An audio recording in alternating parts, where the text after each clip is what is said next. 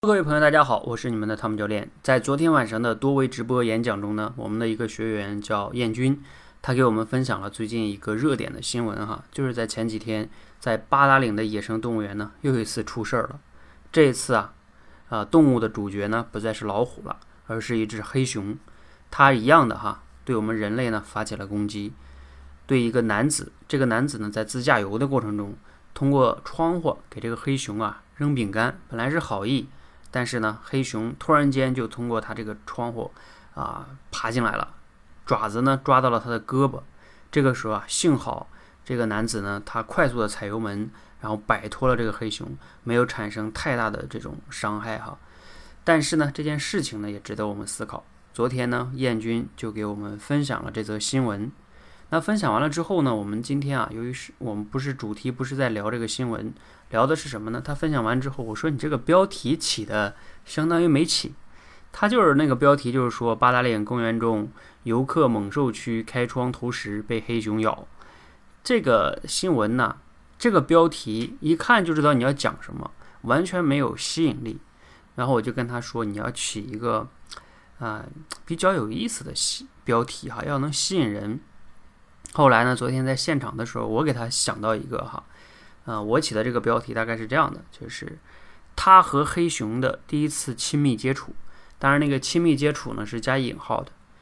如果你无论是写文章也好，还是像我们做演讲也好，你的标题要是要像类似于这样的话，你说别人会不会比较好奇？是不是想打开了解一下？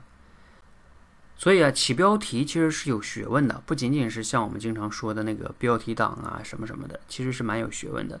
那在这里呢，我简单的分享一个小学问吧。第一个呢，就是说你要标题也要符合这里边的内容逻辑，同时呢又能引起人们的好奇，并且呀又不能揭秘你的内容。你看之前我们燕军起的那个主题，别人一看完标题就知道你内容要讲什么了，那就没有悬念了。所以标题要符合三个小的关键点：第一，要符合内容逻辑；第二个呢，引起人们的好奇；第三个呢，又不能揭秘你的内容。啊，其实并不容易哈。所以我刚才那个呢，他和黑熊的第一次亲密亲密接触就相对来说呢比较好。那我后来呢，刚才我构思节目的时候啊，我又想到了一个，就是他向我们证明了野生动物园里不是只有老虎才伤人。这个他当然是这个乘车的这个男子哈。那这个你们懂的哈，因为前段时间不是发生一个老虎伤人的事件嘛？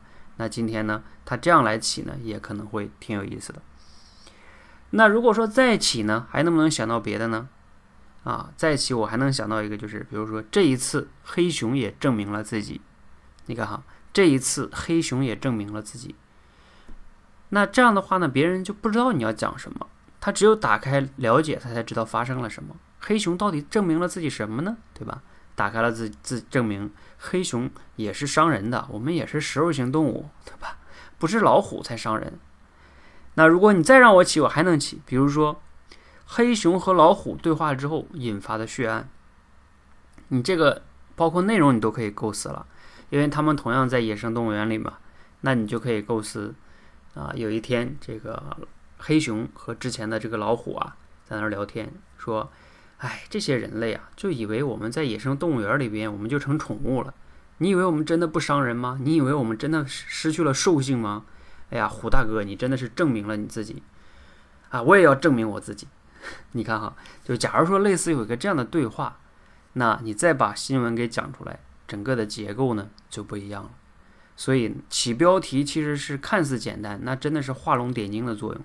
你要跟内容逻辑，还要引起好奇，还有不能揭秘主题啊，反复的需要你锤炼你的思考，才能起出一个不错的标题的。